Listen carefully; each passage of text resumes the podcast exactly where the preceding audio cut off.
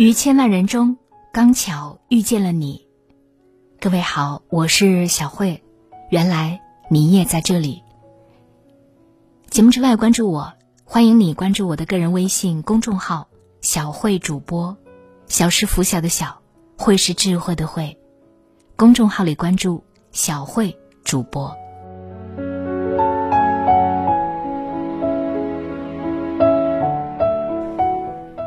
暑去秋来，万物迎来丰收的时节。秋风渐起，田里的麦子也成熟了，沉甸甸的麦穗压弯了枝头。也应好似这秋风中的麦子，收起锋芒，学会低调处事。前段时间看十三幺许知远对罗翔的采访，视频中的罗翔谈起自己的法律专业时，自信而从容。当被许知远问及你怎么看待自己在网络上走红这件事，他很淡然的回答：“我认为这只是时代发展的必然，而不是自己的个人能力使然。”言辞之间，再无年轻时的张狂，却多了几分经时光打磨的谦卑。曾经的罗翔从湖南小镇一路考进北大，很有一些年少得志的骄矜。他时常挂在嘴边的一句话就是“唯楚有才”。可是讽刺的是，有一次北大举办湖南老乡会，却没有一个人叫他。他苦苦追问，却只得到了一句：“参加聚会的都是湖南长沙人，你又不是长沙人。”罗翔那个时候才忽然明白，原来优越感是一种很缥缈的东西。它来源于自身的无知和浅薄。于是，他收起傲气，沉下心来钻研学问。后来，无论出现在哪种场合，他都始终以谦逊的状态示人。低头的是麦子，昂头的是稗子。一个人走向成熟的标志，在于识得乾坤大，明白自身的渺小。学会默默的沉淀。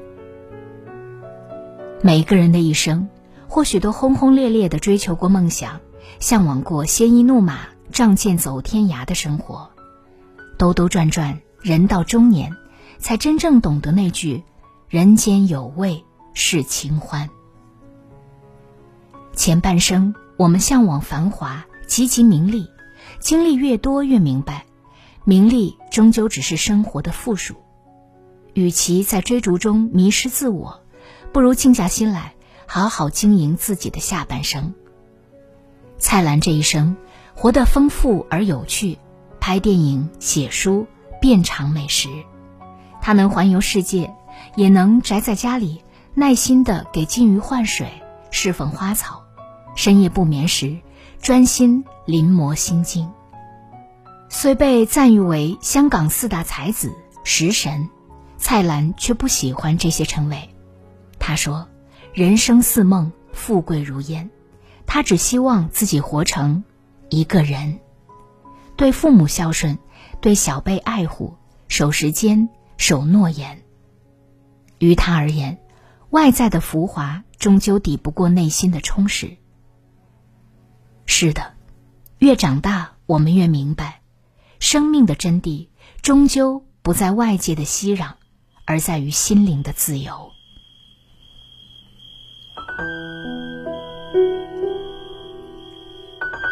有一个小故事：从前有一位国王给画师们出了一道考题，那就是以宁静为题作画。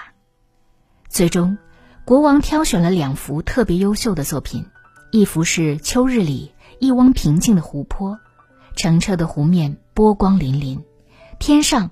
挂着一轮皎洁的圆月。一幅是一个人在大雨如注的午后，躲在屋檐下，拿着一个小册子，悠然品读。最终，国王选择了第二幅画作为最佳作品，因为人生很少有岁月静好的安稳，多的是风雨交加和阴晴不定。比表面的平静更珍贵的。是，即便风雨如晦，也依然偷得浮生半日闲。人到中年，经历过疾风骤雨，看过人世无常，逐渐于滔滔岁月中，修得了一份平和与淡定。我们很少有看不惯的人和事，因为知道每个人都有自己的思想和立场。我们不再轻易与人争执，因为明白了层次不同的人不用争，不懂你的人不值得争。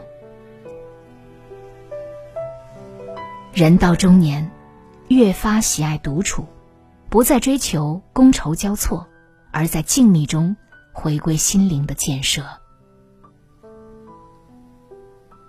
村上春树说：“一个人能做的事情，我可以想出很多。”他独自写作、跑步，将漂浮的思绪化作笔下或新奇或哀伤的故事。杨绛先生一生简朴，从不参加任何聚会，却于文字书香中沉淀自己的灵魂。林清玄在声名最盛时，远离聚光灯，到山中进修。生活清苦，他却反以为乐。中年以后才发现，那些过得自足的人大多通透，因为他们懂得如何安放自己，他们醉心于自己的世界，不为外界浮华所累，不被恼人的关系所烦。从繁华中脱身，回归质朴与单纯，从喧闹中抽离，寻求内心的安宁。静而不争，才能让生命从容；一切随缘，才能安然面对人世起伏。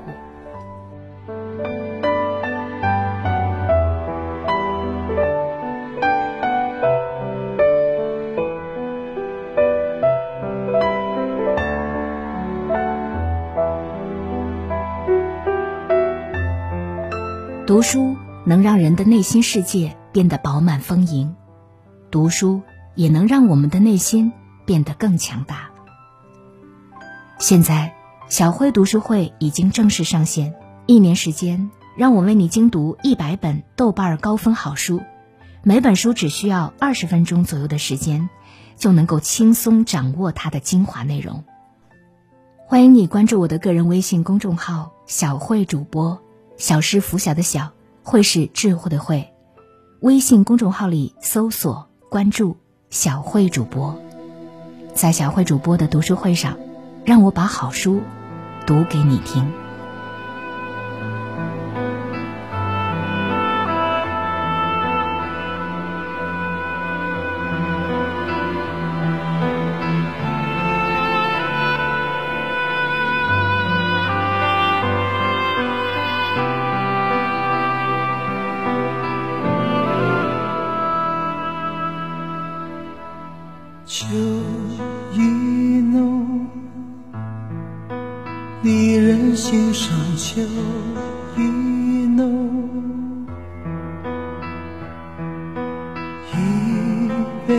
就情绪万种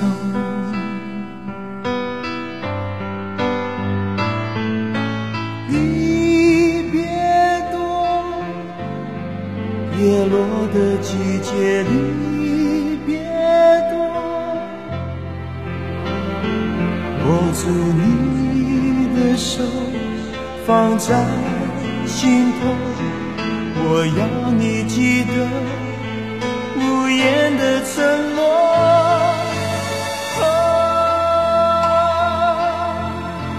不怕相思苦，只怕你伤口。缘字缘人在风中。聚散都不由我。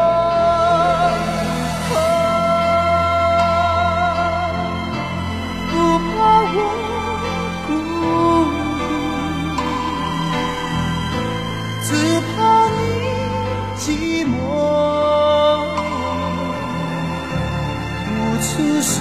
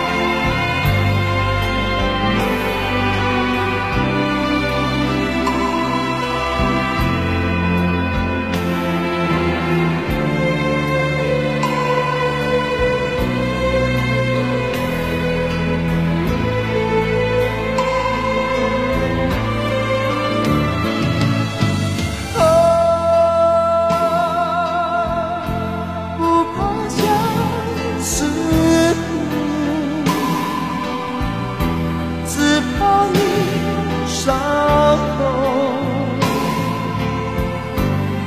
愿只愿人在风中，聚散都不由我。